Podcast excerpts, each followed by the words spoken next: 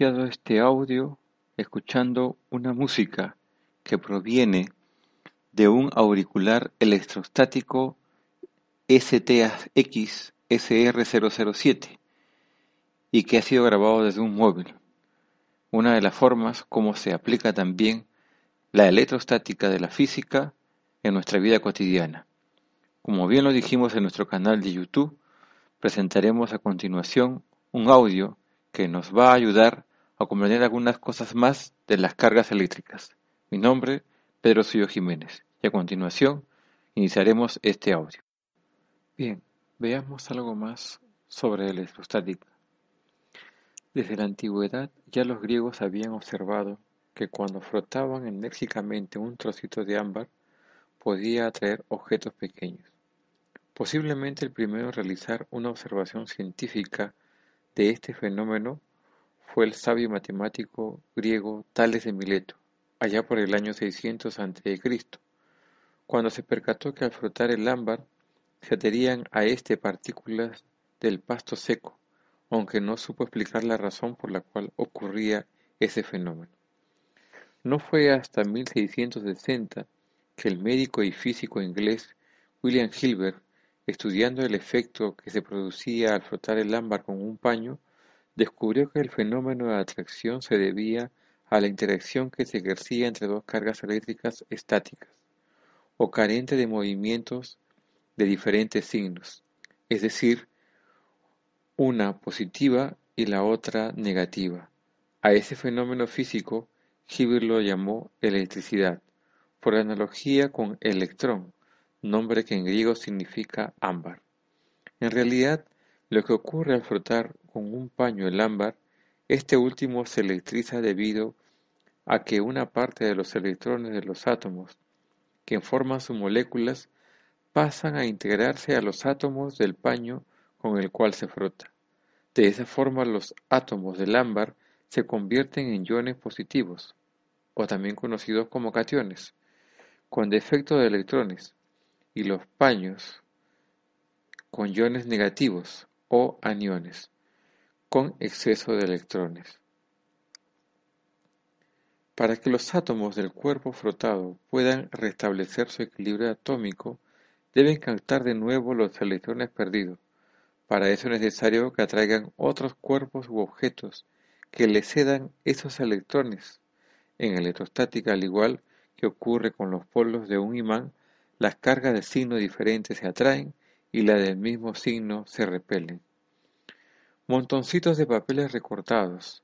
Al acercarse un pene cargado electrostáticamente, es decir, con defecto de electrones, después de habernos peinado con el mismo, va a suceder que los papelitos son atraídos por el peine, restableciéndose de esta forma el equilibrio electrónico de los átomos que lo componen. Los papeles, le ceden a éste los electrones que perdieron al pasárnoslo por el pelo. Una manifestación de carga estática la tenemos en las nubes, cuando se generan tormentas eléctricas con rayos.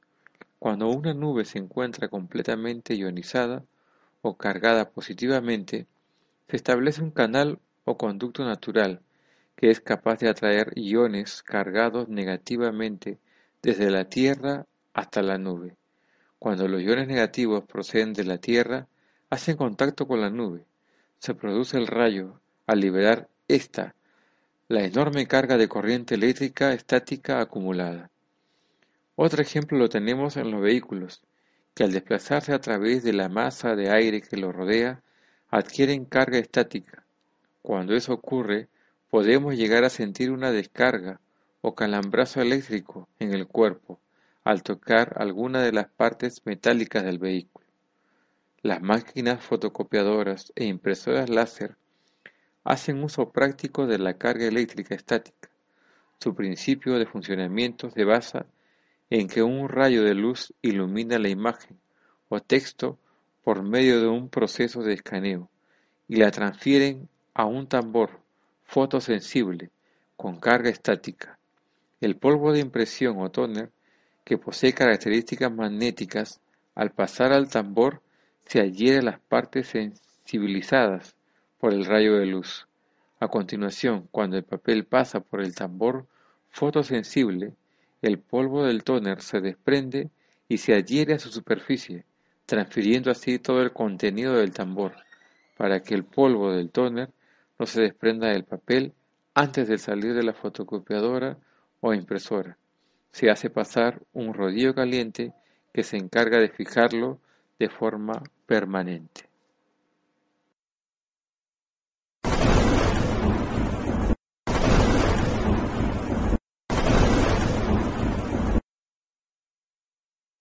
Acabamos de escuchar el sonido de un trueno.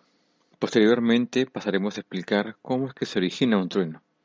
Lo que ahora vamos a ver son las formas de electrización que tiene un cuerpo. El término electrizado es un sinónimo que se le asigna a un cuerpo cargado eléctricamente. Electrizar un cuerpo no es más que lograr el reacomodo de los electrones que se encuentran en la superficie de un cuerpo, haciéndolos pasar a otros. Su estrechamiento o movilidad está estrechamente ligada al material del que está constituido el objeto. Por ejemplo, si el material de que se compone el objeto es madera, vidrio, papel, plástico o agua destilada, las partículas cargadas no se desplazarán fácilmente por el objeto, más que en la región que es sometida al proceso de electrización, ya que esos materiales se consideran aislantes o malos conductores de la electricidad. Básicamente se conocen tres formas de electrización o procesos para cargar eléctricamente un cuerpo, por frotamiento o fricción, por contacto o conducción y por inducción. Veamos entonces el primer proceso o forma de electrización de un cuerpo, por frotamiento o fricción. Cuando ponemos un cuerpo cargado en contacto con un conductor, se puede dar una transferencia de carga de un cuerpo al otro, y así el conductor queda cargado positivamente si se dio electrones o negativamente si los ganó. Recordemos que lo que va a variar es la cantidad de electrones, cargándose positivamente si pierde electrones o cargándose negativamente si gana electrones. Los protones no se alteran ya que se encuentran en el núcleo. Un ejemplo, una mascada o pañuelo de seda contra un peine o varilla de plástico. La mascada atrae electrones del material de plástico, por lo que este último queda con una carga positiva, mientras que la seda gana electrones y queda electrizada negativamente debido al exceso de electrones que contiene después del frotamiento. Veamos la segunda forma o proceso de electrización de un cuerpo, por conducción o contacto. Es necesario que el cuerpo previamente electrizado entre en contacto con un cuerpo neutro para que se lleve a cabo el proceso de electrización por contacto o conducción. Esto sucede porque al entrar los cuerpos en contacto, los electrones se transfieren del material que contiene un exceso de electrones al otro. La distribución uniforme de la carga en el material que originalmente se encontraba en estado neutro dependerá mucho de que éste sea un buen conductor de la electricidad. Veamos el tercer proceso de electrización, por inducción. Un cuerpo cargado eléctricamente puede atraer a otro cuerpo que está neutro. Cuando acercamos un cuerpo electrizado a un cuerpo neutro, se establece una interacción eléctrica entre las cargas del primero y el cuerpo neutro. Como resultado de esta relación, la redistribución inicial se ve alterada. Las cargas con signos opuestos a la carga del cuerpo electrizado se acercan a este. En este proceso de redistribución de cargas, la carga neta inicial no ha variado en el cuerpo neutro, pero en algunas zonas está cargado positivamente y en otras negativamente. Decimos entonces que aparecen cargas eléctricas inducidas.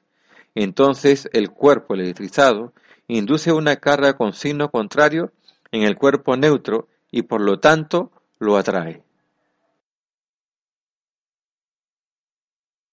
Veamos ahora la parte aplicativa de la electrostática, los rayos, truenos y relámpagos.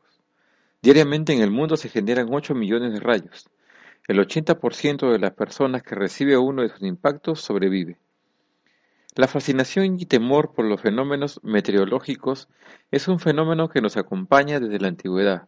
Los antiguos griegos, por ejemplo, asociaban los rayos con Zeus, su dios más poderoso. Según la mitología nórdica, el fuego producía los relámpagos al cortar con su espada las nubes en su lucha contra los dioses. En los Estados Unidos mueren unas 100 personas al año a causa del impacto por rayos, siendo el estado de Florida el que presenta una mayor cantidad de números, un número mayor al causado por los huracanes y tornados combinados. El rayo corresponde a una descarga eléctrica en la atmósfera que se produce entre una nube y la superficie, o entre dos nubes.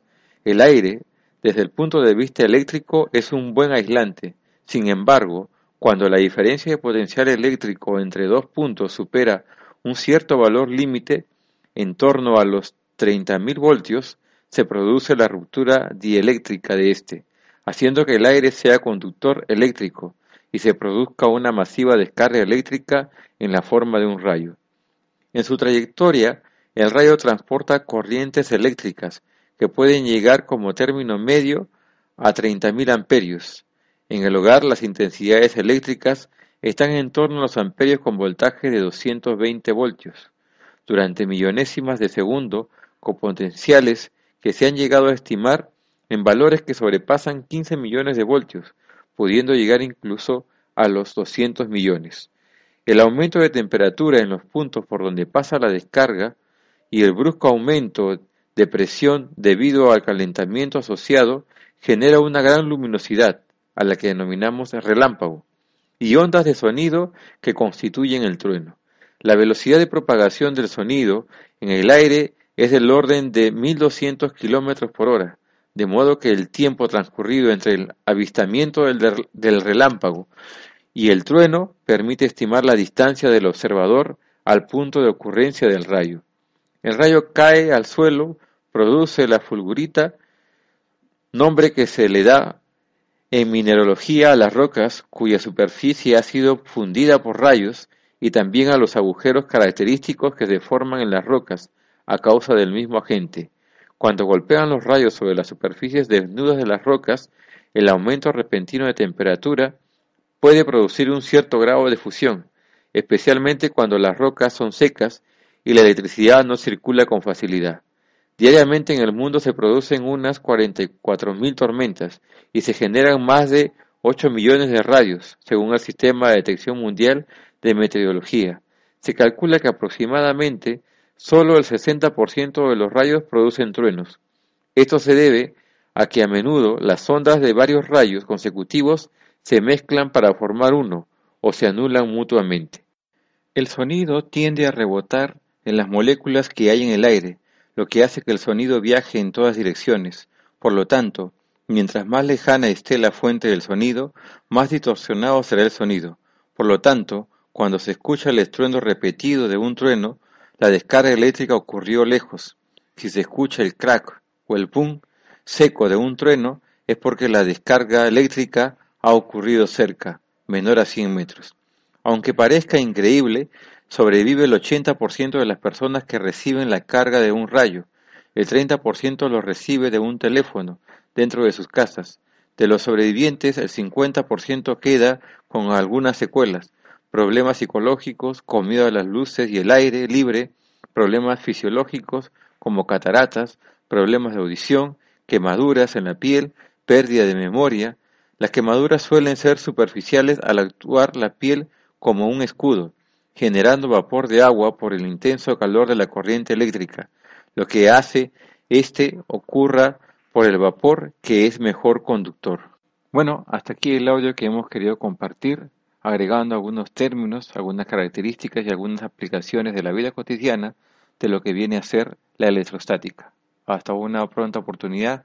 Recordemos que este audio se encontrará en nuestra plataforma no Model o también en nuestra plataforma de Chamilo. Nos despedimos escuchando la siguiente melodía que proviene de nuestro auricular electrostático STAC SR007.